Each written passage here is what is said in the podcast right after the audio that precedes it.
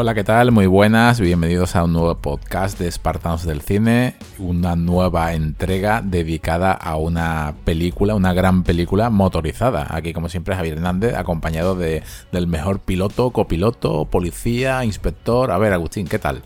Pues bien, bien, bien. Aquí ya con los motores, ¿no? Aquí ruge, ¿no? Brum, brum, brum, brum, brum, porque esta peli es de, coche y además de los coches que nos gustan, ¿no? De los cochazos antiguos, ¿no? Exactamente, coches que no tienen plástico, coches de clásicos, de todo tipo de, de vehículos que ahora lo, iremos hablando a lo largo del podcast. Y cuando me comentaste de traer esta película, Driver, eh, lo primero que se me vino a la cabeza fue Walter Hill, ¿no? O sea, yo creo que este, este hombre no solamente está ligado a esos pedazos de obra que tiene, que todo el mundo ya conoce, pero es que Driver es un título que es del año 78, que ha sido muy, muy, muy poco considerado. Por lo menos la sensación que te da al escuchar Walter Hill asociarlo con Driver, ¿no? Pues sí, porque mira tú que la cosa es que, eh, fíjate, ya llevamos nuestra tercera temporada, no hemos tocado a... No hemos hablado nada de Walter Hill, ¿no? O sea, de ninguna de sus películas. Y es que eh, te pones a ver su filmografía, es que tiene grandes títulos, ¿no? O sea, es una auténtica... Eh, bueno, un tío que, que se puede decir que es un auténtico maestro del cine de acción y esta película en concreto, fíjate tú que es su segunda película, lo estaba mirando, yo pensaba que, ya él llevaba ya varias, no, no, es su segunda. Y después, pues se ha quedado como siempre en un segundo plano, pero yo creo que más que nada es porque después tiene él otras películas mucho más conocidas, mucho más populares, que han tenido más éxito, que la gente la ha, eh, recibido mucho mejor, ¿no? Eh, fíjate tú, pues desde The Warriors, El Límite 48 Horas, Calles de Fuego, también es una película que también tiene mucho culto. Eh, tienes películas incluso graciosas, ¿no? El Gran Despilfarro, ¿no? O sea, una comedia, ¿no? Que nadie te espera que va a ser de Walter Hill. Tiene también Cruce de Caminos, ¿no? Que lo estábamos diciendo antes fuera de micro, que es una especie como de el Karate Kid del blues, ¿no? Lo tenemos ahí también, ¿no? Eh, Danco Calo Rojo, Johnny el Guapo, o sea, que es que mm, incluso, por ejemplo, sigue mm, tirando un poquito de su eh, filmografía y tienes por ahí, pues, western como Jerónimo, la de Wild Bill. Incluso el último hombre, que podría ser considerado una especie como de, de peli también, ¿no? Entre mafioso, western, ¿no? También. Y la verdad es que, bueno, incluso fíjate tú, ¿no? Eh, una peli que a lo mejor puede ser también un poquito menor, como Invicto, que después dio pie a esa, esa saga de películas, ¿no? Secuelas que ha tenido, ¿no? Con, con Scott Atkins por allí. Pues no sé, ¿no? O sea, incluso fíjate tú, ¿no? A última, de lo último que tiene también una bala en la cabeza con, con Stallone. Pues no sé, ya te digo que son películas que quieras que no han tenido sus seguidores y a día de hoy se están siguen hablando de ellas, ¿no? Y, y claro, este driver pues se ha quedado un poquito en segundo plano, ¿no? Y después ahora si quieres lo vamos a comentar que después eh, pues ha servido como inspiración para muchas otras películas, ¿no? Sí, películas y, también videojuegos. Ahora lo, comentaremos a largo. Si vemos su biografía, su, filmografía de, este hombre, de este señor, hay que hablarlo del señor Walter Hill, son películas muy violentas. O sea, siempre he tenido la sensación de que es como, como si fuese un heredero ¿no? de Peckinpah, ¿no? Es un cine así muy oscuro, muy violento. Sobre todo con, vamos, si, si te estrenas ya con El Luchador, luego hace Driver, aunque en taquilla no no funcionó muy bien. Él dice que, según las palabras del propio Walter Hill, dice que no funcionó mal, incluso en, Japón tuvo bastante éxito, dice que funcionó bastante mejor en Europa.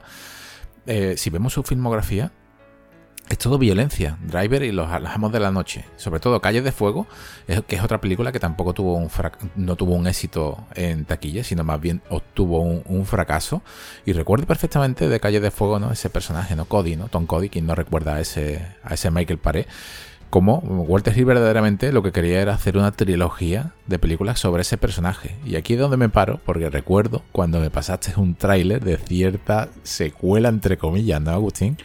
Sí, eso, bueno, lo comentaba en su día, creo que cuando hablamos de Cibos, ¿no? Que nuestro querido, ¿no? Y bueno, de cierto punto admirado eh, Albert Pium, ¿no? Pues eh, de estas cosas que le da el hombre, ¿no? Que es un tipo incansable, un trabajador incansable, pues dijo, venga, voy a hacer mi propia continuación, así en plan no oficial, de, de Calles de Fuego. Y bueno, contrato al mismo Michael Paré y me hago eh, Camino al Infierno. Y bueno, pues por, ahí está el tráiler, ¿no? Que se nota que es muy de croma y tal, ¿no? Y, y parece, como tú decías antes, ¿no? Parece casi incluso una, da una sensación, parece una película porno, ¿no? Porque tiene ahí unas escenas allí que son unas chicas allí muy, muy subiditas de tono.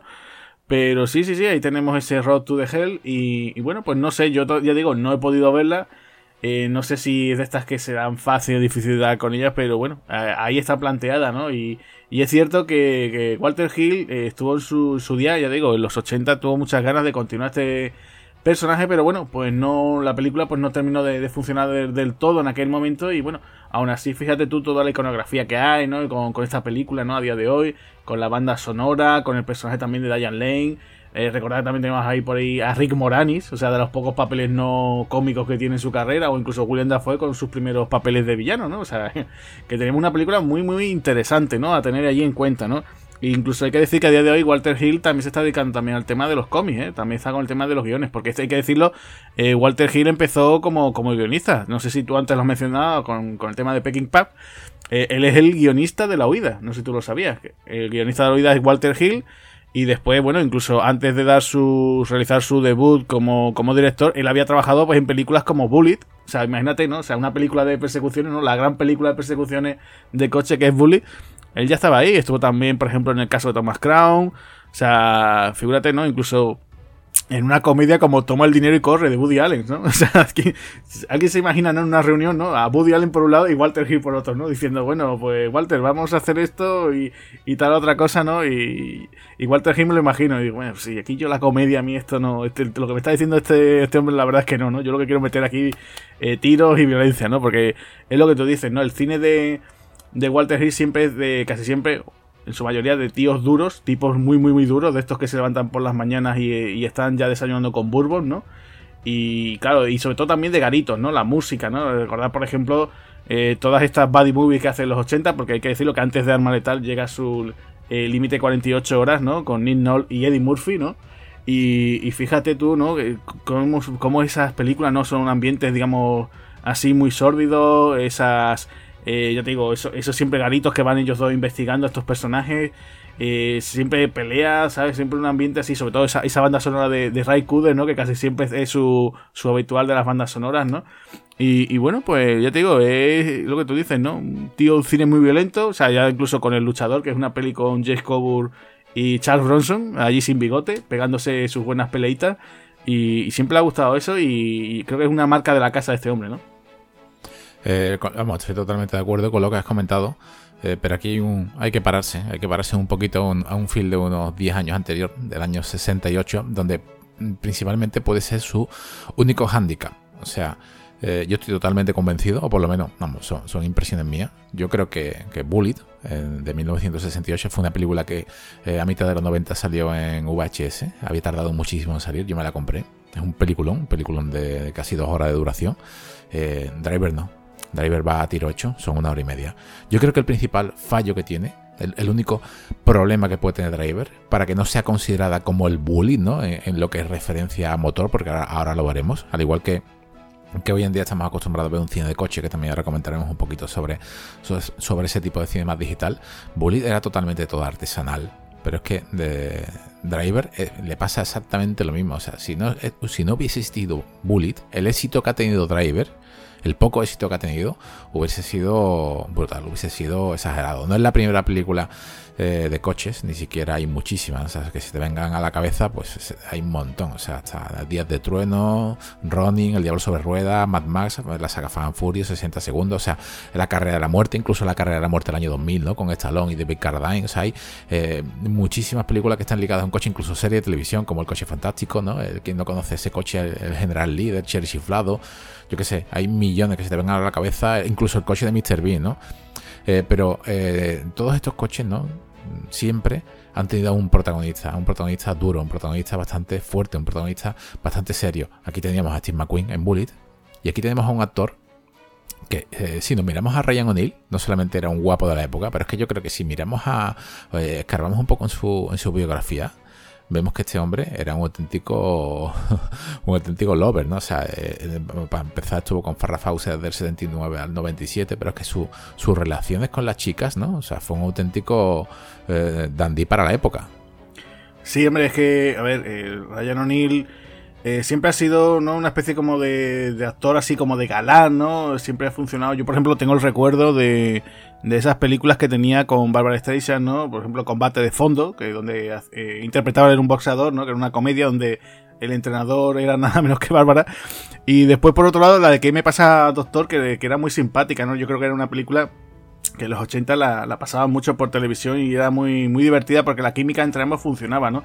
Me ha sorprendido lo que tú me has comentado, ¿no? Eh, fuera de micros antes, de que él incluso se dedicaba al tema del boxeo amateur, o sea, que, que, que, la verdad es que no me, no me pega para nada, ¿no? Incluso cuando me has dicho que incluso lo consideraron para ser el propio Rocky, ¿no? O sea, hay que recordar que Stallone peleó mucho en este caso, decía, oye, este, yo vendo el guion, pero quiero protagonizarlo, ¿no? Y entonces dijeron, no, no, no, yo aquí, aquí tenemos una, una cartera de actores, entre ellos estaba Ryan O'Neill, y bueno, pues la verdad es que, bueno, ahora que me has comentado ese dato, me, vamos, no, digo yo, pues sí, porque incluso lo que te decía, no hay un momento aquí en la película que le pega un guantazo a uno, que digo, es que creo que se lo ha pegado de verdad, vamos, le pega un, guantazo, pero bien dado. Y él, pues ya te digo, tenía, tenía esas películas, ¿no? Siempre eso, ese galán, ese también tirando por el tema de la comedia. Pero aquí la verdad es que es un personaje como muy... Yo incluso lo veo que después, ya te digo, en otras películas de a día de hoy eh, se, se, copia mucho ese, estilo, ¿no? Un tipo muy parco en palabras, muy serio, eh, inexpresivo totalmente. O sea, lo que por ejemplo, el típico carapalo que suelen decir hoy, por ejemplo, vámonos si queréis, ya lo vamos a decir, vamos por ejemplo a fijarnos en el driver, ¿no? El que protagonizó en su día eh, Ryan Gosling, el personaje es muy parecido, o sea le, pones aquí a Ryan O'Neill un, una chaqueta de estas con un escorpión en la espalda y dices tú, es que es la misma, casi, casi, casi copia la misma película, ¿no? Incluso, fíjate otra, mm, también Baby Driver, ¿no? La de Edward eh, Wright. Eh, también al protagonista lo ves también muy parecido, ¿no? Un poquito más tirando un plan más simpático, ¿no? Pero son personajes también muy parcos en palabras, muy serios, todos muy profesionales, ¿no? Además tienen cada uno su metodología de forma de actuar, ¿no? Y incluso además, si te pones así, queremos, ¿no? Alguien así en plan que tenga sus reglas y tal, que no se acuerda, por ejemplo, también del personaje de, de Jason Statham en Transportes, ¿no? O sea, que ya, eh, digamos, su variante, pero en plan más, eh, más en plan superhéroe de acción, ¿no? En este caso, ¿no? Sí, aquí de, de, de superhéroe en la vida real eh, con, una etapa bastante joven, antes de cumplir la mayoría de edad, yo tenía unos índices de 18,4, incluso, incluso tenía unos 13 knockouts, o sea, era, podía haber llegado lejos, ¿no? Pero eh, no fue así. Él estuvo con muchas mujeres, o sea, con Barbara Perkins, o sea, incluso con Ursula Andrews, con Jacqueline Bisset, o sea, eh, esta parte rosa, ¿no? Que estamos contando, eh, no solamente tuvo estos amantes, ¿no? sino que también eh, cuatro de sus examantes han sido chicas Bonds, o sea, Ursula Andrews, Barbara Carrera, Beth Eklund y Lana Wood. O sea, mm, es un auténtico galán de la época, ¿no? Eh, también ha tenido problemas, no solamente ha tenido problemas relacionados con altercados, estuvo 51 días en cárcel, estuvo encarcelado por agredir en una fiesta en Los Ángeles en los 60. Date cuenta que si eres boxeador, eres un galán, vas de guaperas por la vida, a saber qué es lo que se le había ¿no? cruzado por ahí para, para tener este altercado y la verdad que, que lo pagó, ¿no? O sea, también ha tenido su, su, su altercado con la ley. Pero no solamente esto, es que su hijo, eh, Griffin O'Neill, eh, también estuvo involucrado en un accidente de lancha donde, que fue en el año, me parece, en el 85 en el 86, donde mató al hijo de Francis Ford Coppola, cágate, o sea, de unos más o menos unos 23 años. Fue culpable de homicidio, acusado y condenado. Y, la verdad que fíjate, ¿no? O sea, eh, Griffin O'Neill se cargó al hijo de, de, Francis Ford Coppola, ¿no? O sea, eh, su vida ha estado totalmente, vamos, este, este, hombre está vivo, pero vamos, incluso su, su, si digamos, su gran amor Farrah Fawcett eh, volvió con él y antes de volver otra vez a casarse, pues ya ella, ella falleció. Sí, hay que decirlo que bueno que la vida de este hombre da para, para libros, incluso para película, e incluso también hay que decirlo que también tiene sus partes oscuras, ¿no? Incluso hay que recordar que su hija, que es Tatum O'Neill, también fue ganadora de un Oscar y era muy jovencita, de hecho prácticamente una niña. Y también cuentan de que, bueno, que, de que ellos dos protagonizaron una película, creo que era Luna de Papel, eh, una, creo que era una especie como de tragicomedia, bastante en su momento pegó muy fuerte. Y bueno, pues la cosa es que eh, se cuenta, o por lo menos contaba la, propia Tatu, de que su padre, después de, después de la ceremonia de los Oscars, creo que le tiró el Oscar al suelo y no sé si incluso le llegó a pegar a la hija. O sea, pues digo, este, este hombre tiene sus claros y sus sombras, tiene una, un pasado, o sea, aparte de esa cara bonita de Hollywood, eh, tiene, tiene bastante, bastante miga atrás, ¿no? Y, y bueno, pues ya te digo, yo creo que viendo lo que es su carrera, me siempre ha sido, eh, como te decía yo antes, ¿no? Ha habido muchas estrellas, él ha sido una estrella, pero ya te digo, todo el mundo eh, lo recordará por ese Love Story, ¿no? Esa película que, que una película muy pequeñita, pero que, que como comentaban, ¿no? El, lanzó, ¿no? Fue un súper taquillazo, fue un super taquillazo en su momento. Y después, te digo, con las comedias estas que él ha ido haciendo, pues Después poco a poco se ha ido desapareciendo, ¿no? Yo ya te digo, después llega la década de los 80, eh, hace un par de películas más y casi prácticamente desaparece, ¿no? Te lo ves ahora en alguna que otra. Yo recuerdo, por ejemplo, la de Arde, Hollywood Arde, donde él aparece por ahí haciendo un, de un productor y ya estaba el tío bastante, bastante mayorcete, bastante ya desmejorado. Y lo que tú decías, ¿no? Con Farrah Fawcett, que hay que decirlo, que Farrah Fawcett es muy famosa, aparte de ese famoso póster de ella posando, ¿no? En los 70 que era un sex symbol, ¿no? Pues también era la protagonista de Los Ángeles de Charlie, ¿no? la, el ángel rubio, ¿no? Y claro, pues eh, ya te digo, fue su amor, eh, su gran amor. Y bueno, pues desgraciadamente Farrah Fawcett ya hace unos años pues eh, desapareció por culpa de, una enfermedad, ¿no? yo ya te digo, dentro de lo que cabe, a mí me sorprende verlo en esta película, a verlo a él, porque no era el típico, ¿no? Porque creo que tú sabes, ¿no, Javi? Que quién se, se, supone que iba a ser este conductor en un principio. O por lo menos estaba por ahí, se habló de quién podría, de quién podría haber sido. Pues mira, casualmente eh, eh, ya que has comentado lo, que estuvimos hablando fuera de micro de Rocky en el 76, que él no pudo interpretar, él, fíjate cómo es la vida, ¿no? O sea, eh, Ryan O'Neill no pudo interpretar a Rocky porque el guionista, ¿no? Sylvester Stallone vendió los derechos con la única condición de que él fuese el protagonista principal de la película. Entonces se quedó Ryan O'Neill sin ser eh, o sea, sin ser Rocky Balboa, ¿no? Imaginaros que, incluso hoy en día podría haber eh, hecho incluso su continuación, ¿no? Ryan O'Neill, porque este hombre está vivo. Eh, ¿Hubiese sido lo mismo? Eh, no lo sabemos. Seguramente no. La película hubiese sido buena, pero no hubiese tenido el carisma de Stallone. Pero claro, es que aquí ocurrió lo contrario, ¿no, Agustín?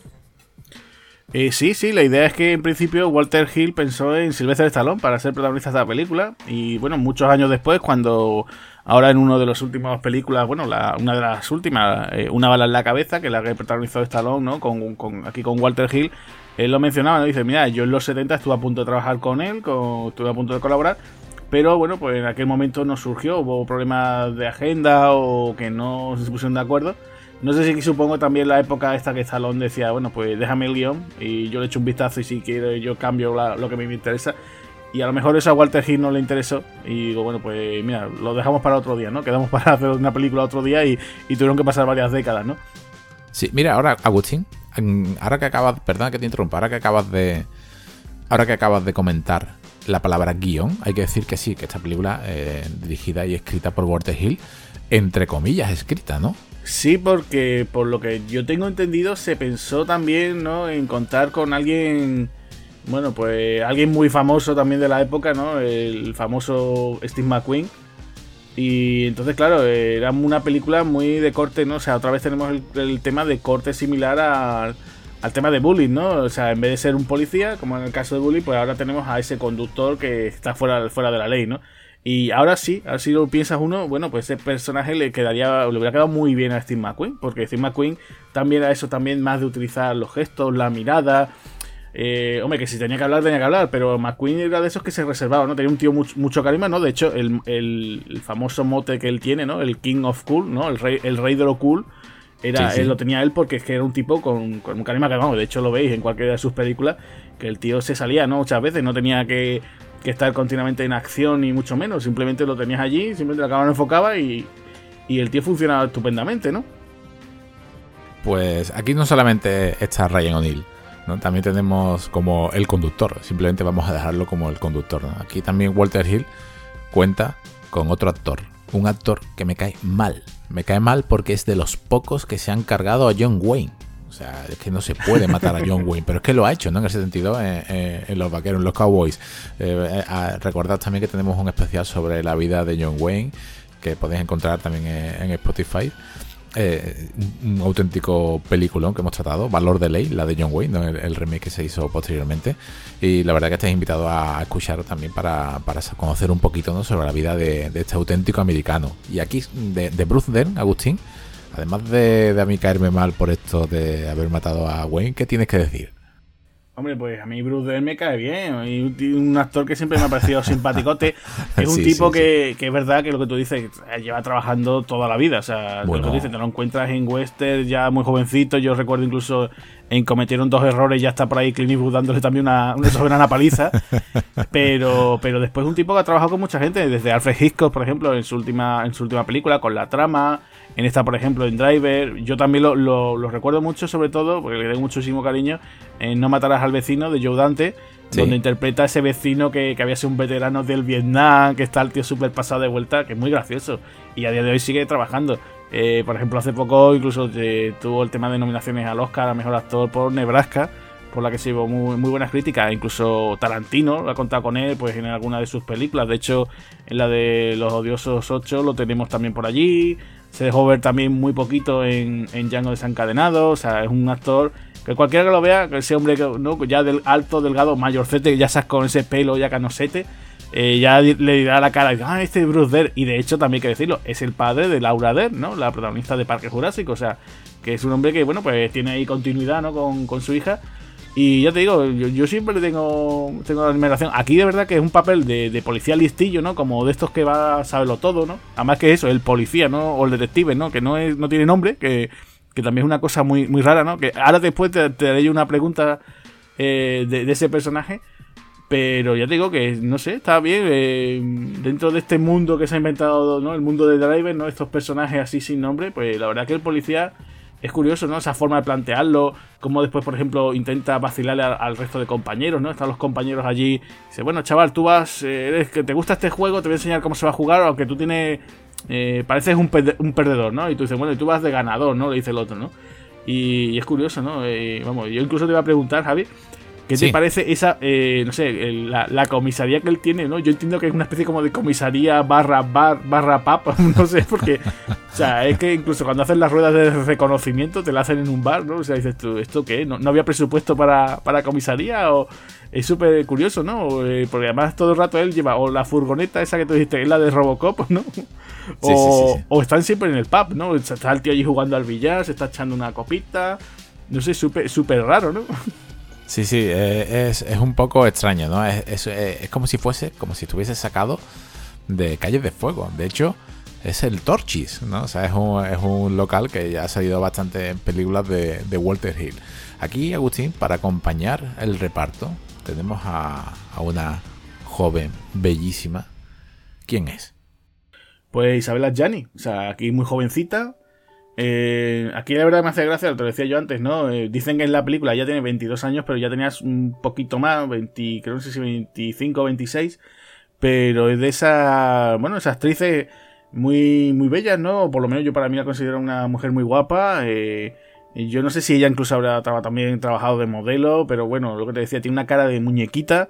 Y bueno, la gente a lo mejor se acuerda de ella, pues por ejemplo, eh, participó después en el remake de las Diabólicas, conjunto a Sharon Stone en los 90.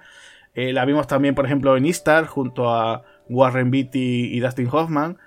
Eh, también fue la protagonista de La Reina Margot en los 90. No sé, siempre ha sido un rostro muy eso de eh, como te decía yo, parece como la hermana menos guapa, no, no decir la hermana fea de Mónica Bellucci, sino la menos guapa de, de Mónica Bellucci, porque es muy parecido a ese perfil, ¿no? De mujer así, eh, que parece que dices tú, esto tiene una belleza casi imposible, ¿no? Dices tú, esto no, muy idealizada, ¿no? También así, mujer también muy eh, de, de, de, curvas, ¿no? También, o sea, que no sé, yo eh, siempre la he visto como una, una actriz que, vamos, creo que, bueno, hay que comentarlo también, ¿no? Que, que creo que es francesa o de origen francés ha hecho mucho cine allí, ¿no? Y bueno, pues tiene, tiene sus películas, ¿no? Pero dentro de Hollywood yo creo que los papeles así más a, destacar serían estos y la verdad es que aquí, eh, para que tenga la imagen, yo por ejemplo tenía la imagen de ella de los 90, ¿verdad? Aquí, tan jovencita, esa carita así, tan redondita y tal, pues me sorprendió mucho verla aquí. La verdad es que no, digo yo, no sé cómo Walter Hills o el director de casting se fijaría y dice, oye, pues quiero a esta mujer, ¿no?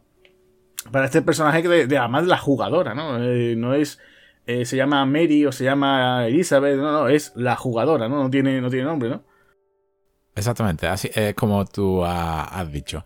Eh, ella fue considerada en el año 2004 como la segunda mujer más bella de Francia por detrás de Mónica Bellucci. O sea, eh, casi nada, ¿no? O sea, esta mujer donde sale es un encanto. no solamente tenemos aquí a, no solamente está acompañado aquí el reparto, también tenemos una cara como Joseph Walsh, es el gafas, ¿no? O sea, el que lleva las gafas, vamos a dejarlo así, es este auténtico ladrón de, antiguo, ¿no? Este ladrón que va a asaltar este tipo de, licorería, ¿no? Ese tipo de, tiendas de nocturnas.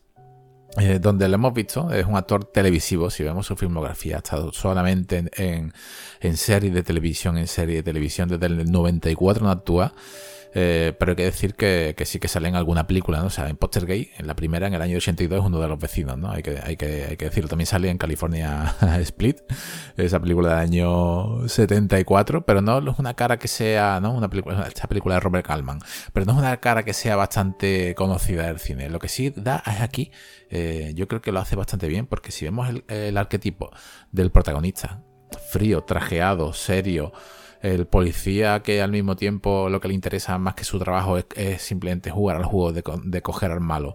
Y vemos a, este actor que es muy malo. O sea, yo creo que entre todos, ¿no? Hacen un conjunto bastante bueno. También tenemos el típico policía un poco más tonto, un, policía que siempre que se cachondean. También tenemos chistes de la época, chistes incluso que hoy en día no podrían ser considerados, estarían, ofenderían a cierto colectivo, porque se habla en la película una de las veces dice, bueno, eh, Bruce Dern, ¿no? Dice a, uno de su, de su, eh, de su grupo, dice, tú vas a trabajar conmigo y, tú no te estás jugando nada, pero yo sí. Dice, como yo escarbe en tu vida, puedo inventarme esta cosa, ¿no? Puedo decir incluso que eres homosexual, ¿no? O sea, hay, hay ciertos, ciertas cosas que hoy en día eh, no estaría, no, se pueden decir en el cine. Yo creo que todos cumplen con la labor, o sea, cada uno tiene su personaje, pero sí que destaco que el personaje de Isabel Adjani es el que lo veo más frío, ¿no? Es el personaje que a lo mejor en, horas de, producción, en horas de películas, para ser una película de una hora y media, se podía haber profundizado un poco más, porque sí que sabemos que ella simplemente es una persona eh, que se le está dando un dinero por, en una rueda de testigo, una rueda de testigo en este bar con estos focos que así sin cristal por medio, ¿no? Uno, uno sí, sí, es que, es que me, muy dudosos. Me hace mucha gracia porque fíjate cuántas películas hemos visto nosotros donde al, al prota o el policía o lo que sea están en ruedas de reconocimiento vemos esas famosas, ¿no? Eh, eh, vemos esa pared tan famosa, ¿no? Con las líneas estas de la altura y con esos focos, ¿no? Ya eh, simplemente vemos un cristal donde están allí el testigo y la policía, bueno, tranquilícese, no nos ven y tal. No, no, aquí están simplemente en la misma habitación, lo enfocan a él, bueno, y este, enciende, enciende la luz, ¿no? Por eso decía yo, esa, esa comisaría barra barra, es súper curioso. Y, están ahí tan y dice, ¿usted reconoce? Bueno, yo, yo no estoy seguro. Bueno, no, si no, ella no, y es muy gracioso porque empieza Walter Hill enfocando, empieza por una persona, va moviéndose a su, derecha y ahora resulta que la última, ¿no? Que, que es Isabel Adjani, se encuentra al fondo del todo, ¿no? donde está al contrario, ¿no? En sentido contrario. Con lo cual juega ahí un poco diciendo, bueno, pero, pero esto qué es, ¿no? Es como un poco de choteo, ¿no? Cuando dice, no, no, el último, cuando dice, este, hay un hombre allí que dice, no, mira, yo es que vi, no lo vi, en realidad no, a él no lo vi, lo que sí vi fue a la mujer que lo vio, ¿no? Y como diciendo, pero esto qué, ¿no? Y juega, juega ahí un poco, juega un poco con eso, el despiste también, ¿no? Porque incluso si te fijas bien, la, la, mujer esta, porque eh, también hay que decir, ¿no? El cine de Walter Hill es muy de tíos, ¿no? Muy de hombres, ¿no? Muy pocas veces que encontramos eh, mujeres, ¿no? Aquí, bueno, en determinados casos, ¿no? Pero te es curioso que, por ejemplo, eh, la chica que es como la que le consigue los trabajos al conductor, a Ryan O'Neill, será incluso por el peinado y la ropa también. no sé, a mí me recuerda incluso a la propia Jenny, no sé si te fijaste un poco, se, parece, se da un estilillo, no sé si tú te tienes esa impresión. Es que da la sensación como que parece que todas las mujeres en este mundo van de ese mismo corte, ¿no? Van con ese traje, traje vestido, ¿no? De dos piezas. Y ese tipo de recogido, ¿no? Por lo menos de sensación, ¿no? Sí, Ronnie Blackley, que simplemente es la, conexión, ¿no? O sea, ella es la que, la que se encarga en conectar los trabajos de Ryan O'Neill, el conductor, con, con esta mafia. Eh, sí, sí, que es otro papel que no se ha expandido, porque solamente sabemos que es la, que se encarga de conectar los trabajos, ¿no? digamos que es su patrocinadora, la, que le encarga qué es lo que tiene que hacer, que luego ya veremos cómo él decide hacerlo ¿no? a, su, a su manera.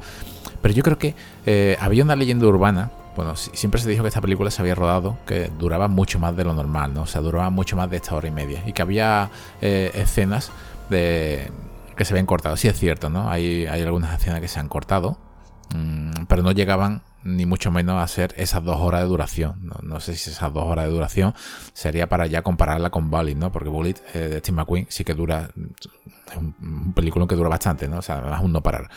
Eh, aquí yo lo hubiese puesto allá a, terreno personal, así que a, a Gianni, ¿no? Porque si, si, vemos, si vemos en el arquetipo de esta chica, lo único que hace es simplemente estar ahí. Un detalle de la película que te deja entre líneas, dicho, es que verdaderamente todos los que salen de ese casino, todos están, eh, digamos, mm, comprados por él, ¿no? O sea, por Ryan O'Neill. Son todos testigos como de pago.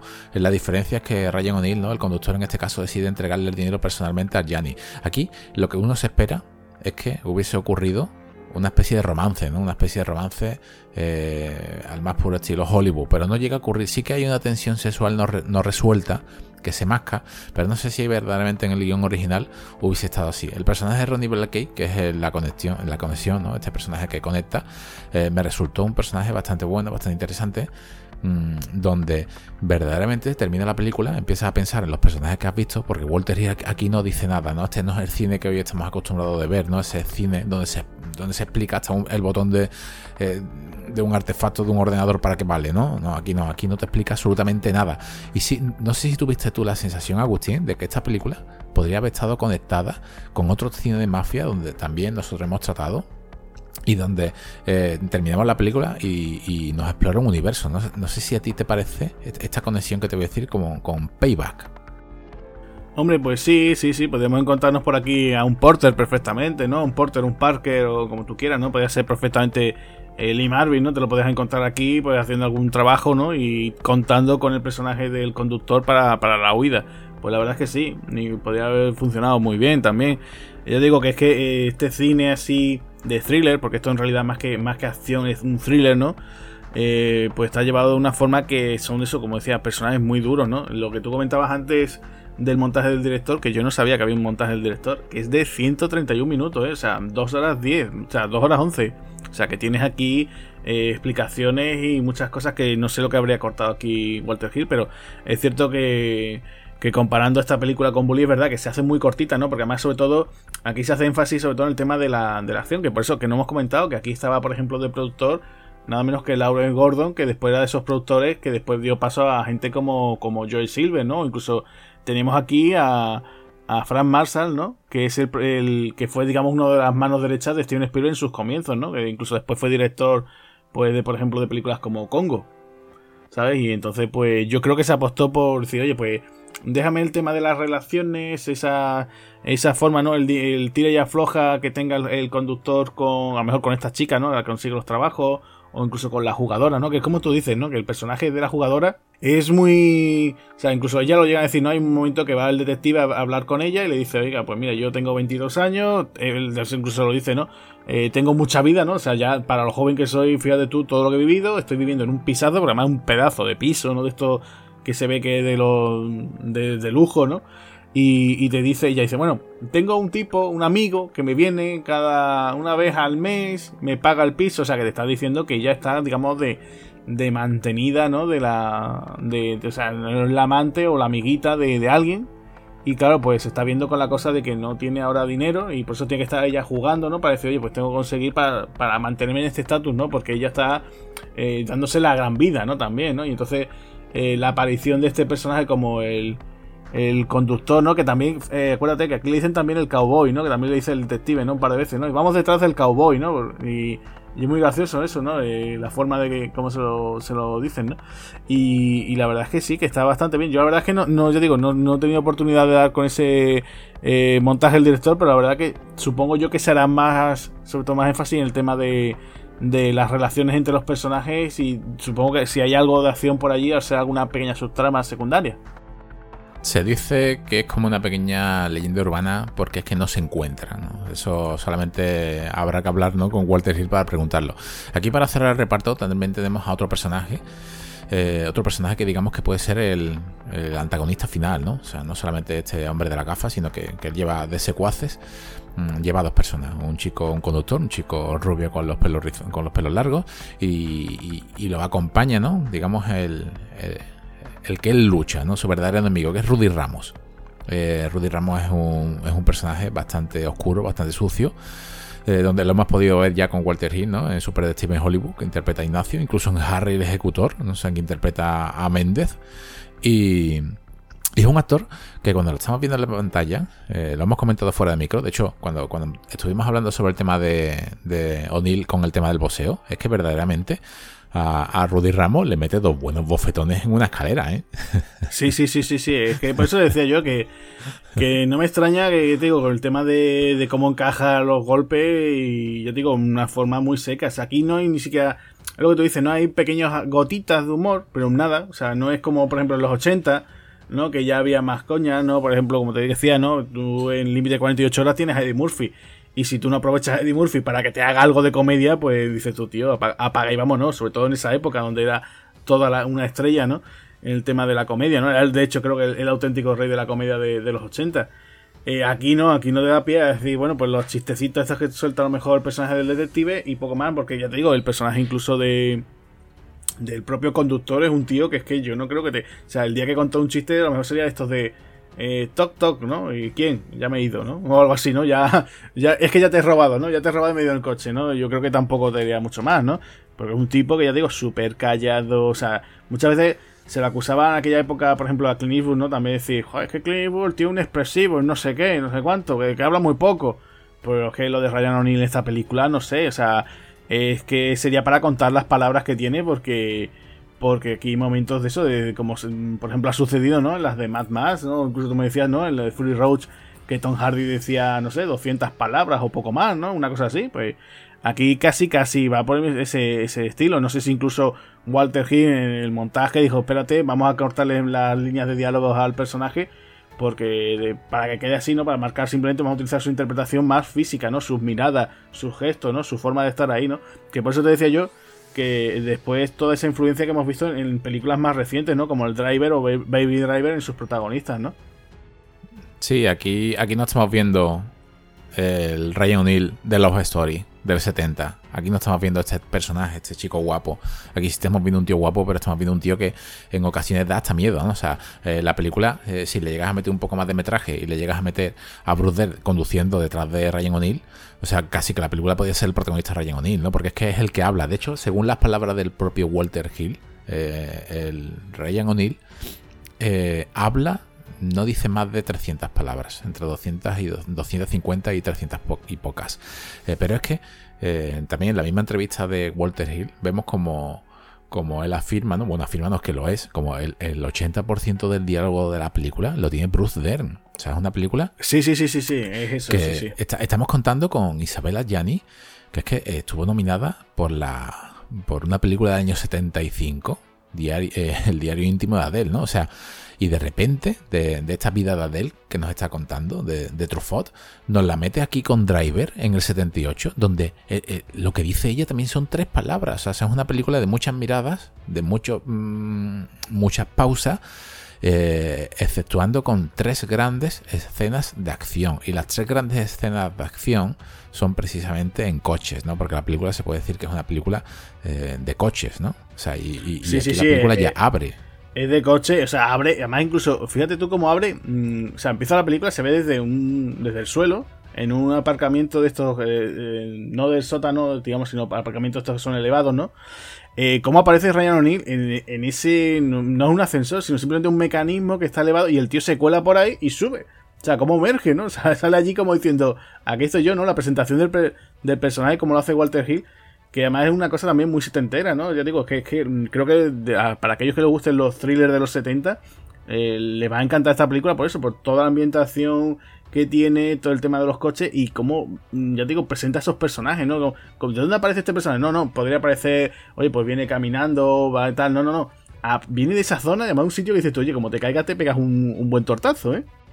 Sí, sí, sí, vamos, tortazo. Además, aquí eh, esto no engaña, tal como también os invitamos a, que escuchéis Running, eh, un podcast que, hicimos en la primera temporada, como vimos verdaderamente que en todas las escenas de conducción, dentro del coche, estaba Robert De Niro. Pero es que aquí, si, si nos fijamos bien, en casi todas las escenas de acción que estamos viendo, ¿no? exceptuando ahora alguna que vamos a comentar, en todas está Ryan O'Neill al volante, pero lo vemos en primer plano, lo vemos en plano largo, lo vemos en plano, eh, incluso en un garaje que ahora comentaremos mm, eh, esa escena con ese coche naranja, pero es que lo estamos viendo a él, o sea, es la sensación que nos da.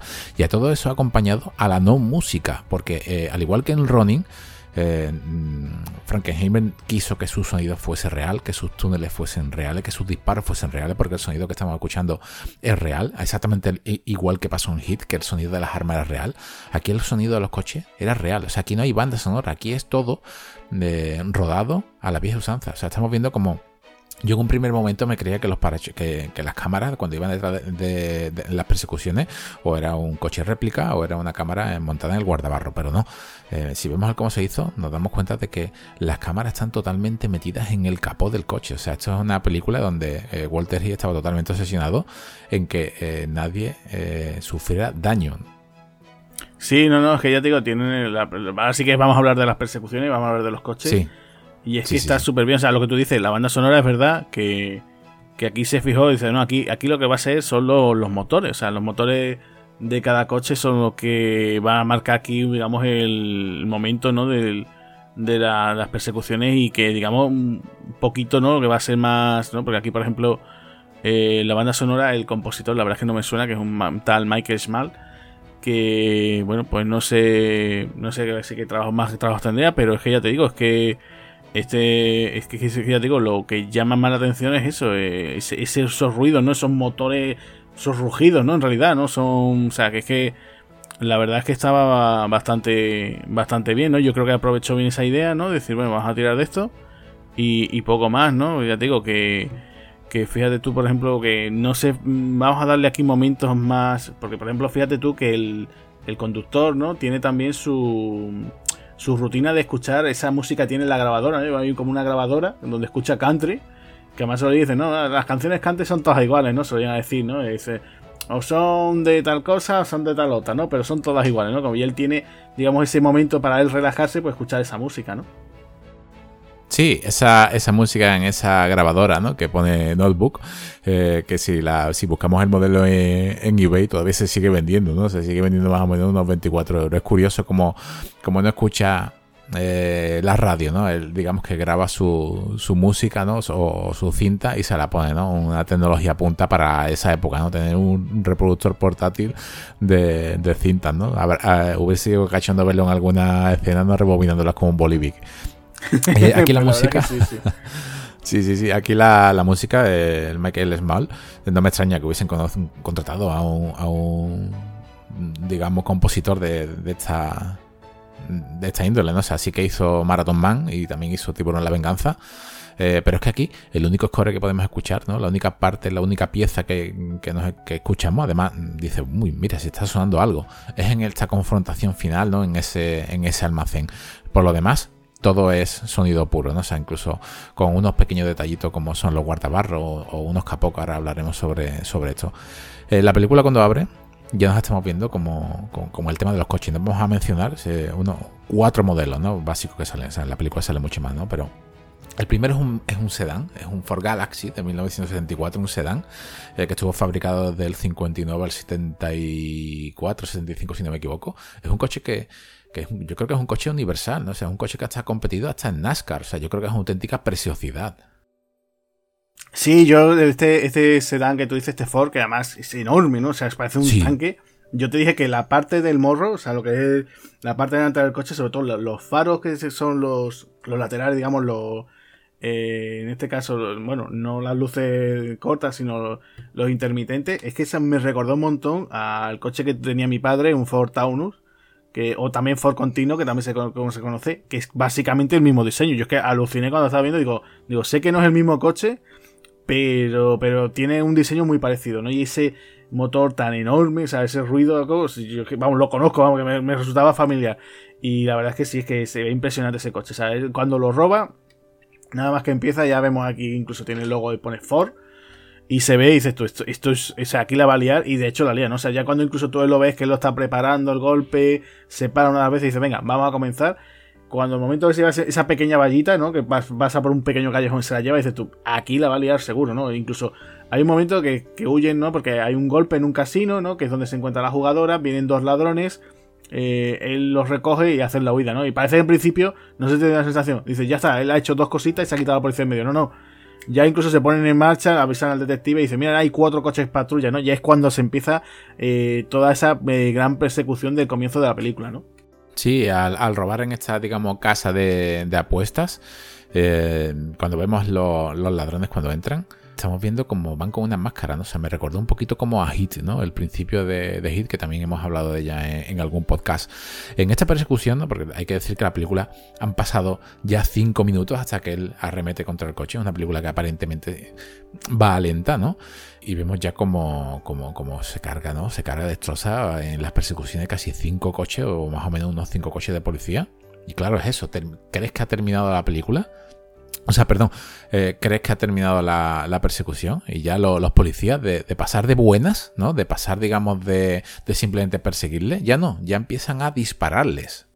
Sí, sí, sí, empieza a haber tiros y después lo que te comenté yo que ese momento me parece brutal. O sea, le pega un, creo que un escopetazo, disparan al maletero y el maletero sale volando. O sea, es que tú dices, joder, pero es que se ha hecho de verdad, o sea, se ha creído y, y queda súper bien, ¿no? O sea, incluso Vemos todas las maniobras que él va realizando para despistarlos, para incluso intentar bloquear y acabar con ellos, ¿no? Y vamos, los despista, pero es que se iba más que un, otro coche de la policía, acaba con él, ¿no? O sea, es tremendo, ¿no? Pero ya digo, ese, esa sensación de, de estar tú ahí, la velocidad, lo que tú decías, ¿no? La incorporación de la cámara ahí, ¿no? De, de, va colocando Walter Hill, pues la sensación de esa velocidad, ¿no? Y, está, está genial. O sea, yo creo que como canta de presentación como inicio, está, está, está muy bien, ¿no? Incluso más el carácter también de la forma de conducir de él, ¿no? Cómo, cómo conduce ¿no? El plan muy, muy agresivo, muy acrobático en ese aspecto, decir, venga, en cuanto puedo intento hacer algo, ¿no? No, no es como a lo mejor en otras películas que intentan hacer cosas así un poquito más de cara a la galería y decir, uy, qué chulada, ¿no? El tío ha puesto el coche sobre dos ruedas, o lo primero hay una rampita y ha saltado por allí, ¿no? Esto intenta ser, digamos, vamos, una conducción segura y agresiva, pero para, para el tema de la huida, ¿no? Sí, eh, aquí hemos visto 15 minutos de película y ya hemos visto cómo eh, de persecuciones, ¿no? Aquí hay una cosa que me escama un poquito. Eh, está claro que a él lo conocen como el cowboy, o por lo menos es así como creen que. como, como la policía lo llama, ¿no? ¿no? No lo llama de otra manera, lo llama el cowboy. si coges, aquí hay algo que no me, en el guion original, no sé si lo cambiaron, no sé si cómo, cómo decidieron montarlo, pero si nos damos cuenta, si, ¿para qué vas a destruir el coche? ¿no? ¿Para qué llevas el coche a, un desguace?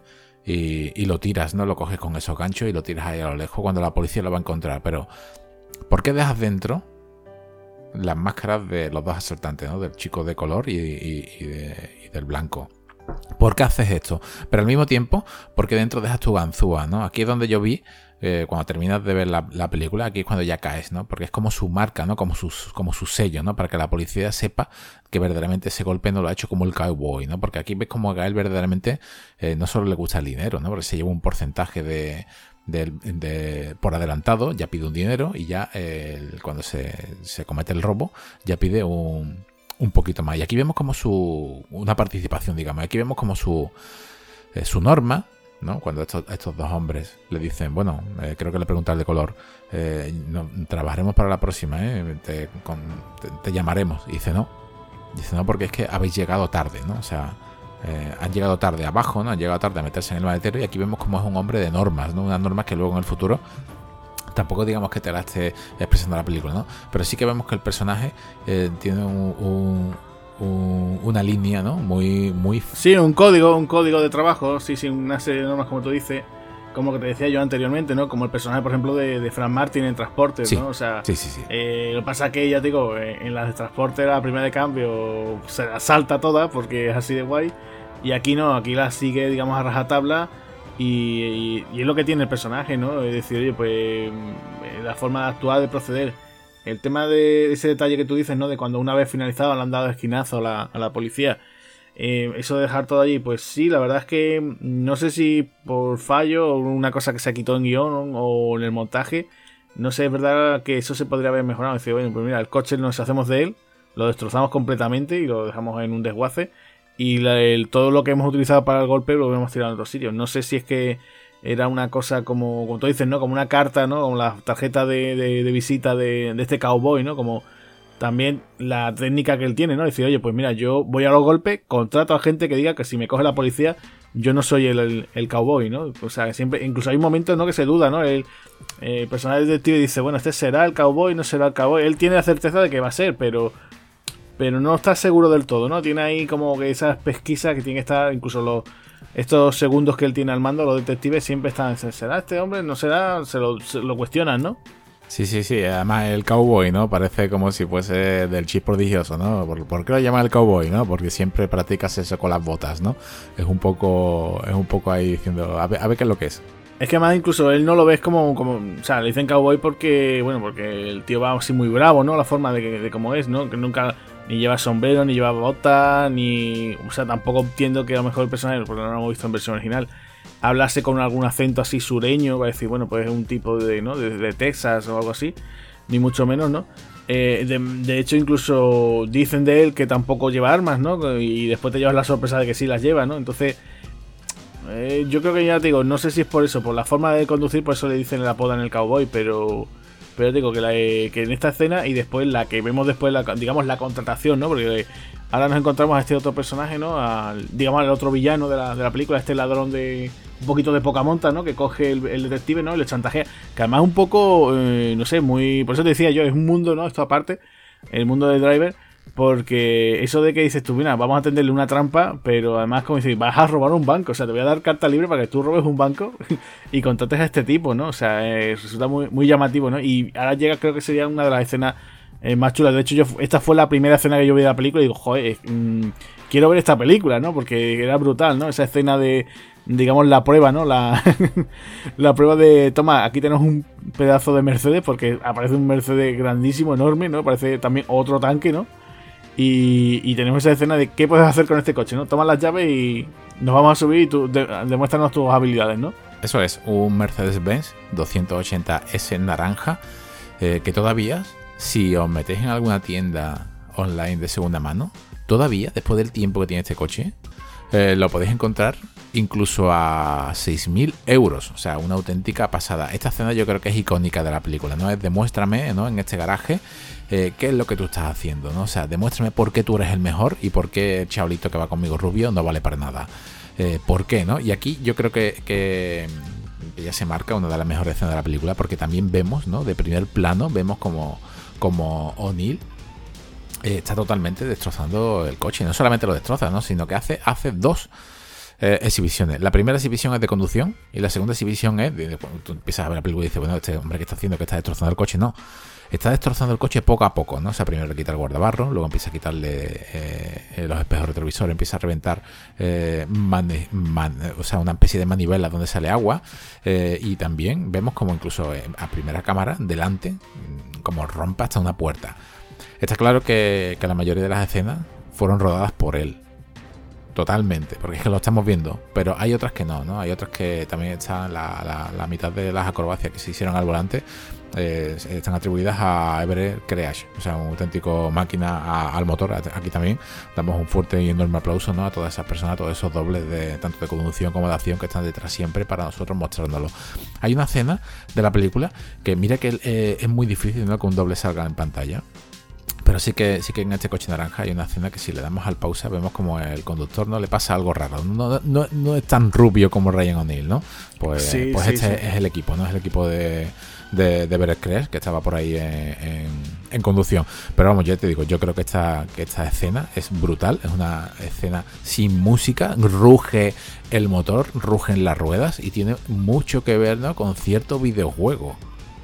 Exacto, sí, sí, sí. O sea, de esta escena hay que decir muchas cosas, ¿no? Que tú dices, muy icónica. Es brutal porque además lo que tú dices, ¿no? Vemos por un lado las habilidades de él. Decir, joder, qué, qué hábil es, cómo, cómo va esquivando las columnas de aquí del, del parking. Eh, y después la otra parte, tú dices, ¿cómo destroza el coche? O sea, que es que dices tú, le hubiera faltado decir a alguno de ellos, ¿no? De estos que, con los que tienen la, esa entrevista de trabajo, que hubiera dicho, pues, joder, con lo que me ha costado robar este coche ya me lo destrozan, ¿no? O algo así, ¿no? Pero sí, sí, es tremendo, ¿no?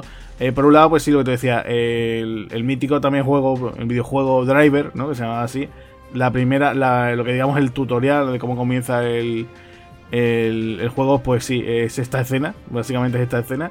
Y después había que comentar también que, después la puerta que revienta Ryan O'Neill, ¿no? El personaje del conductor, después se la quedó nada menos que, que Frank Marshall, ¿no? Porque tú me has mostrado una fotografía de que todos los técnicos, todos los que participaron en la película, firmaron esa puerta y Frank Marshall tiene en su casa la puerta de este coche. O sea, no puede decir, mira, tengo aquí una servilleta o tengo aquí una foto con todos los miembros del rodaje y la firmamos. No, no, tengo la puerta del Mercedes allí en mi casa, ¿no? O sea, es tremenda, ¿no? Sí, sí, o sea, es, eso. en vez de firmarte una escayola, ¿no? Firmarte, yo qué sé, una carátula, un disco o algo. No, no, no. La puerta naranja la vemos, la puerta izquierda del conductor, o sea, la puerta del conductor que sale volando, la vemos con, firmada.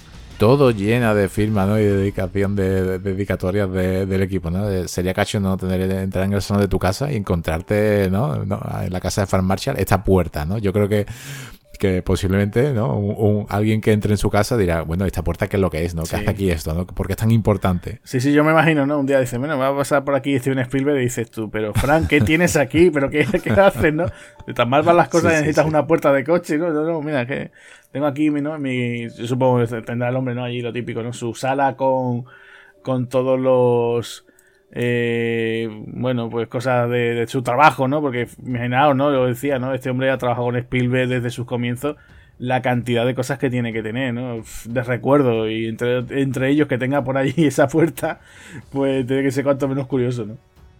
Hay también una curiosidad que sale aquí en, esta película. Eh, una curiosidad relacionada con, con otro filme, ¿no? Otro filme del año 2000. Eh, uno de los protagonistas es Mel Gibson eh, Skinner, recuerdo perfectamente el nombre de cuando la vi en, el cine. Y la verdad que cuando vemos a Bruce Dern, ¿no? hablando con esta, estos mafiosos ¿no? en, esa azotea diciendo de, venga, tenemos que, conseguir que, el cowboy hace este, este trabajo como sea, vemos de fondo ¿no? un edificio. Y, este, y este edificio que estamos viendo eh, es icónico, es icónico porque a la izquierda está el Roselín y a la derecha está el hotel del millón de dólares. Sí, sí, sí, sí, sí, sí. El famoso hotel, sí, sí. Cuenta, cuenta, cuenta. Sí, es una cosa que, aparece en la película de lejos y tú dices, madre mía, si es que yo esto lo he visto en algún lado, ¿no? O sea, es la película de Wayne Benders eh, eh, del año 2000 y con Mila Jovovich, yo creo que fue una de, de las mejores interpretaciones que ha hecho Mila Jovovich en su, en su carrera. Y es curioso, ¿no? Es curioso que salga esto. Pero no solamente sale, sale, sale esto, esto sí que es un dato que, es totalmente verídico, lo podemos ver, pero sí que sí que hay una cierta fábrica, ¿no? Hay cierta fábrica aquí donde estamos viendo cómo eh, a, los policías ya le han metido el palo, ¿no? Estamos viendo cómo, cómo directamente el gafas, ¿no? se carga ya al rubio, al antiguo conductor, ¿no? Le dice, mira, no cuento más contigo. Además, además le mete, no, sabemos si muere o no, pero le mete dos o tres disparos en el abdomen. Supuestamente eh, puede que muera, ¿no? Y estamos viendo como, como no solamente hemos visto esa, esa furgoneta donde trabaja la policía que es parecida a Robocop, pero es que aquí también vemos eh, el coche entrando en una fábrica que es muy, muy, muy parecida a, a la que vimos en la película de, de Robocop, ¿no? es curioso. Sí, bueno, supongo que a lo mejor parte del equipo, de localizaciones, ¿no? Pues eh, las tendrías presentes, ¿no? Eso igual que, mira, si te fijas bien, eh, al comienzo de la película, eh, una vez el coche pasa por un puente. El típico famoso puente que aparece en todas las películas donde se ve Los Ángeles, de si hay alguna persecución o cuando los protagonistas están llegando a la ciudad, siempre pasan por allí. Y bueno, pues tendrán lugares comunes donde podrán realizar este tipo de, de grabaciones. Y claro, por ejemplo, también está, recuerdo, eh, un sitio que también se utiliza en muchas películas es la plaza de al Futuro. Eh, no solamente se utiliza en Regreso al Futuro, sino se utiliza en muchas otras. Mira, hace poco estuve viendo también la película Cabezas Huecas y donde supuestamente está la emisora de radio, enfrente está el Nakatomi Plaza. o sea, que es que, eh, por eso digo que son cosas que muchas veces, bueno, ya sean, en realidad a lo mejor dice, oye, pues estas zonas son del propio estudio, que lo tienen allí para determinadas cosas, pues hay ocasiones que eso, que son sitios que siempre están dispuestos para temas de rodajes de películas, ya sean casas, ya sean empresas, ya sean fábricas, y bueno, pues los tienen ahí para ello, ¿no? Localizaciones, localizaciones ya, ya hechas. Aquí vemos esta parte, ¿no? Que de persecuciones, a poco ya para terminar la película estamos viendo cómo se vuelve un poco, me, me recordó un poco a Misión Imposible la primera, con esa lista NOC, ¿no? En ese coche, en ese, en ese coche, perdón, en ese, en ese tren, eh, porque de repente pasa, ¿no? La película al intercambiar el dinero, ¿no? Digamos que intercambia dinero de curso no legal por dinero de curso legal, ¿no? Y vemos aquí a este chico, ¿no? Este chico de pelo largo, donde cambian los maletines con esta típica llave que hemos visto en millones de películas, mm, como se meten en las taquillas. ¿Dónde está el tesoro? No, pues está en la taquilla de la estación tal, ¿no? O sea, aquí. Eh, eh, el director no quería que, fuese una estación de tren propia. Él quería que esa estación de tren mm, hubiese sido la estación de tren de cualquier sitio, ¿no? Por eso no se le da nunca una, ubicación. Aquí, ¿no? Digamos que Burden, ¿no? Se, marca su, su papel, porque él va detrás del dinero y, vemos para el body que tiene, ¿no? El kill que tiene esta película tan, tan bajito, ¿no? Vemos una escena de. vemos un tiroteo. Sí, sí, sí, la verdad es que en ese momento, hombre, ya dijo Walter Hill, aquí vamos a dar algunos tiros. De hecho, también incluso hay momentos también que el personaje de, del conductor se lo dice, ¿no? Y una vez un tipo que también intenta acabar con él y dice, bueno, es que tú no llevas nunca armas, ¿no? Y, y, a la primera de cambio, ¡pam! Pega ahí el disparo que además rompe incluso la ventanilla, ¿no? Atraviesa la ventanilla y acaba con el tipo, ¿no? Que es como diciendo, bueno, que no te metas, ¿no? Que es otra forma de... Eh, las normas de este personaje, ¿no? Que hay un momento en el que también te está descubriendo que, que funciona de esa, manera. Y después, por otro lado, que tú dices, ¿no? Que el detective parece que simplemente está dando charlas, conversaciones, parece que está dando clases siempre, ¿no? Oye, que si quieres hacer tal cosa, más de esto. Parece que está siempre dando como lecciones maestras a su segundo, ¿no? Y claro, aquí llega el momento que también hay que pegar tiros, ¿no? Porque dice tú, es que tenemos que atrapar, ¿no? Porque el plan, ¿no? O sea, la idea es que eh, el detective va detrás del cowboy, no tiene forma de dar con él y entonces le planta esa trampa de decir, oye, voy a utilizar a un... voy a coaccionar a un ladronzuelo para que lo contrate, que para eso estábamos hablando de esa secuencia, y va, den un golpe, ¿no? Y en ese golpe, pues podamos atraparlo por fin, ¿no? De una vez por todas. Entonces, claro, aquí hay una trama de eso, de que ese dinero que nuestro, nuestro conductor pues va ahí guardando y que todos van detrás de ese eh, botín pues para, pues para atraparlo a él, ¿no? Y por eso él tiene que contar con la ayuda de, la jugadora también, ¿no? Para que solucione aquí un poco la papeleta también. Así es, y ya cuando parece que todo va a acabar y va a ser todo un happy ending, ¿no? A la jugadora, ¿no? A Isabela Gianni le quitan el bolso. Rudy Ramos, ya, le quita el bolso, le quita el bolso, le quita la llave, la llave y sale eh, corriendo. O sea, se va con la llave. A él no le interesa ahora mismo el maletín, no le interesa el, dinero de, que hay dentro de la estación, ¿no? A él lo que le interesa es la llave, ya cuando se calmen las cosas, ya irá a coger el dinero, ¿no? Eh, aquí vemos como él va en un Pontiac Firebird, un Pontiac del 76. Eh, los Pontiac han tenido varias generaciones, cuatro desde el 67 hasta principios del 2000. es un Pontiac que, vamos, casi que es como el de Apu, ¿no? De los Simpsons. Y aquí lo curioso es como, como él, ¿no? Como el, el conductor eh, va detrás con un Chevrolet C10, es una pickup, ¿no? Una auténtica, una auténtica máquina, o sea, un coche. Eh, no era lo que me esperaba, o sea, al principio choca, tú dices, madre mía, eh, yo esperaba que hubiese sido al revés, ¿no? Que él, que él hubiese tenido un mega deportivo, ¿no? O a lo mejor no el Pontiac Firebird, sino que otro, como hubiese salido con un Mustang o algo, pero no, ¿no? Un Transan también, que también era muy típico de la época, sí, sí, sí, sí, sí, pero no, él coge, él coge el, el Chevrolet C10, esta pickup roja que es preciosa y además se utilizaron dos, porque en ciertas partes de la película vemos como una tiene la transmisión manual y otra tiene como la transmisión automática, ¿no? Eh, eso es un, detalle así a, grosso modo ahí por encima, dándole al pause. Y vemos como, como, como, la conducción de él otra vez perfecta. Y, aquí es donde, en este punto, en esta confrontación final, me resultó también bastante parecida a la película, no solamente por, la persecución, sino al trono azul. ¿No te recuerda ese tipo de manera de estar rodada, ese tipo de, confrontamiento final eh, así lento, donde el final es en un momento y estalla y, y explosiona la película? Pues sí, sí, sí, sí. Yo en ese aspecto, la verdad que tienes la razón del mundo. Puede ser también que, John Bahan también tuviera pendiente, ¿no? Dice, oye, ¿cómo, ¿cómo, hago un enfrentamiento aéreo? Pues me voy a plantar a lo mejor también de, esta forma, ¿no? Como si fuese una batalla entre coches y tuviera presente esta película, ¿no? Yo creo que, que aquí, eh, te digo que esta película de Walter Hill parece que no, pero es que ha influenciado muchas muchas cosas, ¿eh? y, no me extrañaría para nada que, alguien como Bahan, que, que un tío considero también un artesano, ¿no? Del cine de acción, pero yo creo que está un poquito por debajo, ¿no? De lo que, lo que hace Walter Hill eh, pues sí, sí, sí, no me extrañaría para nada que también dijera, oye, pues ¿cómo hago el desenlace final, no? Ese clima, ¿no? Pues también, también, yo la verdad es que sí, que podría haber jugado con eso también. Aquí está esta persecución, ¿no? Eh, que lo, maneja, ¿no? Vemos como, como Rudy Ramos no va al volante, que es lo que te imaginas, que vaya al volante, ¿no? Aquí lo lleva un chico, acreditado como el chico. Es un actor que se llama Fran Bruno, ¿no? Eh, conocido por trabajar en Driver, ¿no? Y paso palabra, porque ya el pobre ya no hizo nada más. Claro, a lo mejor sería alguien también del equipo de especialistas o algo, simplemente no alguien que en aquel momento digo, bueno, tampoco tenía planteado tener una carrera de actor, ¿no? ¿Cómo, ¿Cómo, ves tú esta persecución final? Porque eh, lo, que me recuerda el trono azul no es exactamente igual cuando están los dos helicópteros así eh, peleando entre ellos y al final eh, explota, ¿no? yo veo aquí al conductor, ¿no? Lo veo que en todo momento él sabe lo que va a hacer, ¿no? O sea, lo, veo como, como sobrado, ¿no? O sea, él, sabe verdaderamente, ¿no? Como cuántas películas hemos visto esa confrontación de un coche contra otro, ¿no? Y, a ver quién se separa, ¿no? A ver, a ver quién aguanta, a ver. Es que lo, estamos viendo que, que Ryan O'Neill es que no se pone ni el cinturón. Nada, nada, nada, totalmente. O sea, eso es una cosa que. o sea, incluso nos pasaba a nosotros, ¿no? o sea, hasta que ya el tema de las medidas de seguridad, en los 90 se, se endurece un poco, por lo menos aquí. El tema del uso del cinturón, pues nada, poquísimo. O sea, eso era como prácticamente un adorno, ¿no? Y aquí ya un personaje tan concentrado, tan profesional en este aspecto como sería el conductor, ni se lo plantea. O sea, o sea, él dice, yo no voy a tener eso. De hecho, incluso en la primera persecución también le pasa una cosa así parecida van, no sé si eran con, los dos, dos, o cuatro coches por patrulla, él hace lo mismo, se va por ellos y de hecho uno de los coches choca porque, porque claro, intenta desviarse, digamos, a, jugar ese juego, a ver quién aguanta más.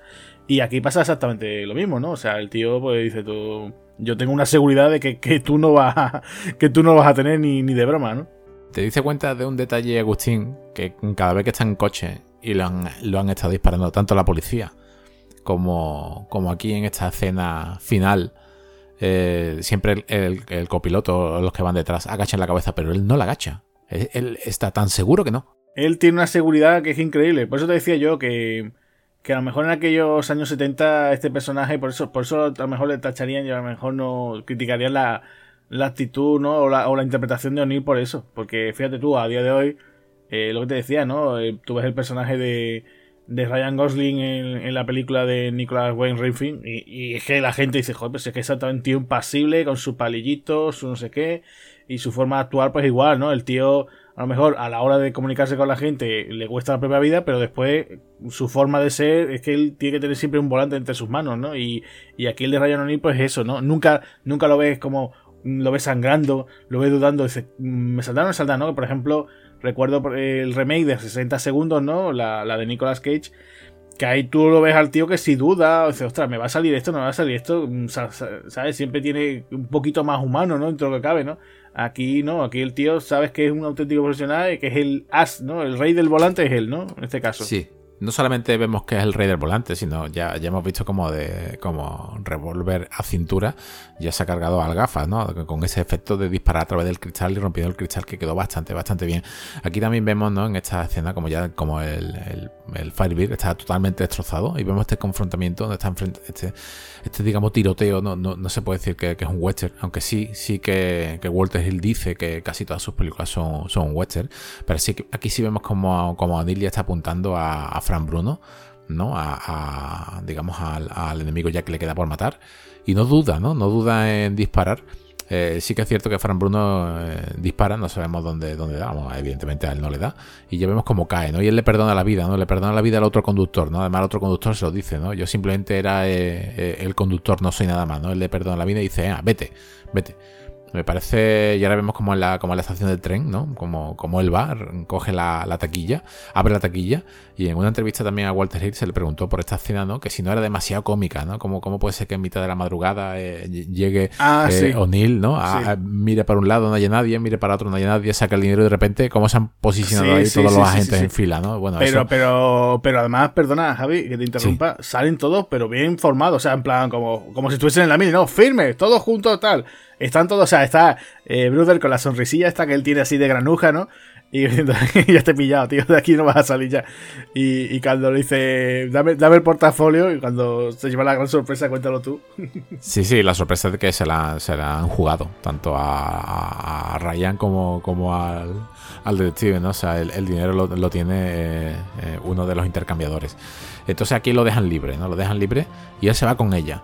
Aquí es donde yo me quedé con ganas de más, ¿no? O sea, eh, si no me equivoco, la primera de película que hizo eh, Walter Hill eh, con en el año 82, la única secuela que él tiene creo que está dirigida casi 10 años después, ¿no? Creo que está dirigido ya en el 90, ¿no? Con límite 48 horas más.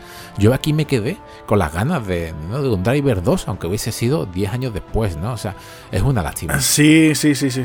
Hubiera estado bien. Mira, eso, por ejemplo, Eh, tienes el caso también de Ladrón, la que hizo Michael Mann, que también el tema de las eh, persecuciones, esas secuencias también estaban muy bien llevadas y también te dices tú, y qué pena que no que se hubiera hecho una continuación. Yo, por ejemplo, eso de Walter Hill es verdad que ha habido muchas películas suyas que hubieran molado tener continuaciones, ¿no? Por ejemplo, el caso también del último hombre. Anda que no hubiera estado bien, ya que dice, venga, ya que hacemos este remake encubierto, ¿no? O cubierto, más o menos oficial, ¿no? De, de la de, creo que era de Yojimbo, ¿no? De Kurosawa Oye, pues ya que te pones a hacer como una especie de trilogía del dólar, ¿no? Y dices, tú voy a hacer eh, por un puñado de dólares, ¿no? Pues voy a hacer ahora la muerte que tiene, tiene un precio. Pones otra vez al personaje de, Bruce Willis, ¿no? Este John Smith. Eh, con otro más, ¿no? Con otro personaje ahí, en plan de cazar recompensas en esa frontera, ¿no? De entre México y Estados Unidos. Y ya si quieres terminarla con una especie como de, del bueno, el feo y el malo, que hubiera quedado bien, ¿no? Decir, oye, pues mira, pongo a un personaje cómico y después otro así también de otro tío duro los tres enfrentados entre una guerra allí, ¿no? Y hubiera quedado, hubiera quedado bastante bien, ¿no? Y tiene muchas otras películas que, que hubieran estado bien tener alguna otra continuación. O sea, yo, por ejemplo, este driver hubiera tenido su gracia. Me hubiera gustado, por ejemplo, también, oye, como que hubiera sido una continuación de, de, Warriors, ¿no? A lo mejor, dice, pues a lo mejor hubiera sido un tostonazo o no, hubiera estado también planteado, ¿no? Pero tiene películas muy chulas que después eso tiene esos personajes siempre de tipos tan duros y, y también chicas duras, ¿no? Porque es que no alguna que otra vez ha incluido alguna que otra, que son gente dura, ¿no? Y el caso también tú decías de Calles de Fuego, ¿no? O sea, digo que Walter Hill es de esos directores que, que conocido tanto el éxito como el fracaso, que siempre lo hemos tenido muy presente en los, en los 80 y que con este driver lo, hemos estado aquí momentando. O sea, que no es que no lo inventemos nosotros, sino que ha influenciado a muchas, muchas otras películas, e incluso en videojuegos. Y ya te digo, y seguro que seguimos buscando un poco más y habrá muchas más cosas, ¿no? Una película del año 78, una película de 4 millones de dólares. Yo, a, nivel personal, eh, me hubiese encantado que hubiese existido un remake a fecha de hoy, ¿no? Un remake, si, nos fijamos en la película, en varias escenas, eh, Ryan O'Neill se parece bastante a Thomas Jane, ¿no? O, bueno, mejor, Thomas Jane se parece bastante a Ryan O'Neill hoy en día. vamos, otro actor que es bastante bueno, ya lo hemos tenido aquí en Espartanos del Cine. Y yo firmaría por un remake de Driver, ¿no? Un remake, pero hecho al antiguo, al estilo clásico, ¿no? A ver qué director de hoy en día se atrevería a rodar una película, un remake de Walter Hill, ¿no? O el mismísimo Walter Hill, ¿no? Que lo haga, que se marque su, su Fury Road, ¿no? Igual que se lo marcó eh, el director de, Mad Max, eh, John Miller, pues yo firmaría porque se lo, porque se lo hiciera, ¿no? Pero claro, manteniendo lo que es el, lo no digital, ¿no? También había que actor tú meterías en un coche que hiciese casi todas las escenas él, me da lo más mínimo, que no fuese Tom Cruise, ¿no? Incluso con Tom Cruise no lo firmaría ahora mismo, no sea un driver, ¿no? O sea, para mí es una película eh, que me sorprendió en su época, me sorprendió verla nuevamente y es una también dar la gracia a Contracorriente Film, que, ha sido la que la ha traído aquí a, España. Y ya para ir terminando, Agustín, ¿qué curiosidades quedan, quedan por ahí, ¿no? De este, de este conductor. Bueno, pues como te decía, como prácticamente lo hemos comentado así, ¿no? Hay poquitas cosillas, ¿no? En principio, pues nada, por lo que estábamos comentando, se pensó también otro de los actores para, participar en el film, que era nada menos que Steve McQueen, como hemos dicho, eh, Walter Hill estuvo ahí, ¿no? En Bullet, así que también que alguna que otra copia le pasaría, ¿no? al bueno de, Steve McQueen, también había trabajado con él, también en el caso de Thomas Crown también, entonces, pues, ¿no? pues por quieras que no lo, tendría ahí pendiente, ¿no? Eh, después, eh, después también, pues, de Dice que, para Tarantino esta película es una de las mejores, ¿no? Lo más genial de todos los tiempos. Dice que le encanta mucho, dice que la tiene de las que tiene siempre presente, ¿no? Aparte de también de la original de 60 segundos también. Eh, después, bueno, pues lo que tú decías, ¿no? 350 palabras se dice que es lo que dice Ryan O'Neill en la película, ¿no? Eh, no sé si tú lo sabes, también hemos mencionado antes Baby Driver. En Baby Driver aparece el propio Walter Hill haciendo un cameo al final de la película. O sea que, que también, ¿no? Después eh, que la película supuestamente está inspirada en Les Samurai del año 67. Eh, después más cositas así, pues, ¿qué más podríamos tener? ¿Qué más podemos mencionar? Pues, eh, pues lo del caso de Stallone también, por lo visto fue que también le estaban, bueno, para concretar estaba, por ejemplo, con la de Fish, símbolo de fuerza, o sea, le pilló ahí por problemas de agenda, no, no pudo. Y, nada, pues, pues poquito más también. Comentar que también en principio el estudio quería Charles Bronson, por lo visto. O sea que. Pero pasa que Bronson pues dice que no estaba contento porque mm, después de haber trabajado con él en la del luchador, eh, por lo visto, eh, bueno, no sé si, creo que te lo he comentado yo otras veces, no sé si lo sabrán aquí nuestros oyentes. Eh, Charles Bronson siempre le gustaba poner a su esposa, que era la actriz Jill Ireland, siempre le gustaba darle un papelito, ¿no? Es casi siempre, en casi todas sus películas. Entonces, claro, pues en, en la del luchador, pues por lo visto no estaba él conforme con el montaje que él realizó de, de, del montaje de su trabajo. Dice, mira, pues si va a aparecer aquí mi peli en esta película mi mujer y la vas a cortar como hiciste en el luchador, pues digo, paso. Y entonces, pues no, no cogió la oferta. Eh, no sé, hubiera sido curioso verlo también aquí a Charles Bronson, ¿eh? porque también era la época esta, ya empezaba ya con el tema del vigilantismo, ¿no? Y también hubiera sido un personaje también, o sea, por la forma sabemos cómo actuaba Bronson, ¿no? Así en plan también muy, muy parco en palabras, muy en plan de mirada estoica también a lo mejor también hubiera funcionado, ¿eh? No sé, yo lo veo, también lo hubiera visto, ¿eh? No, no me hubiera importado tenerlo aquí también.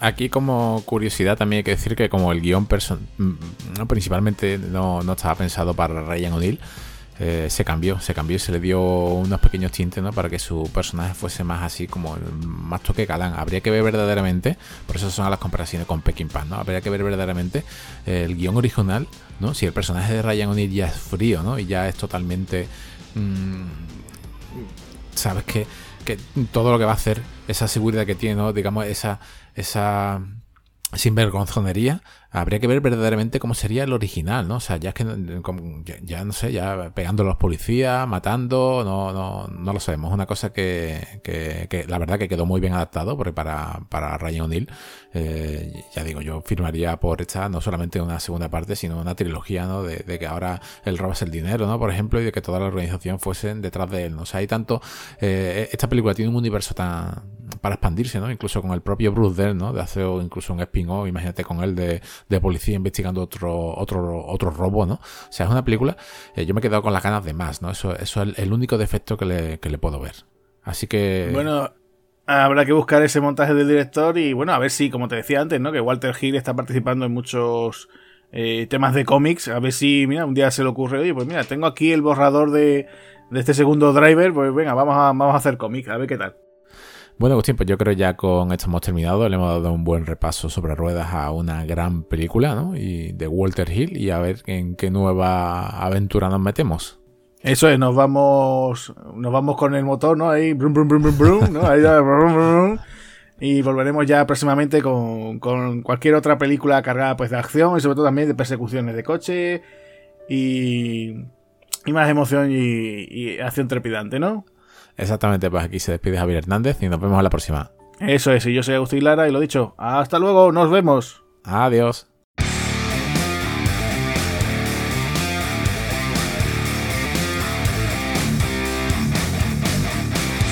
Muchas gracias por habernos escuchado.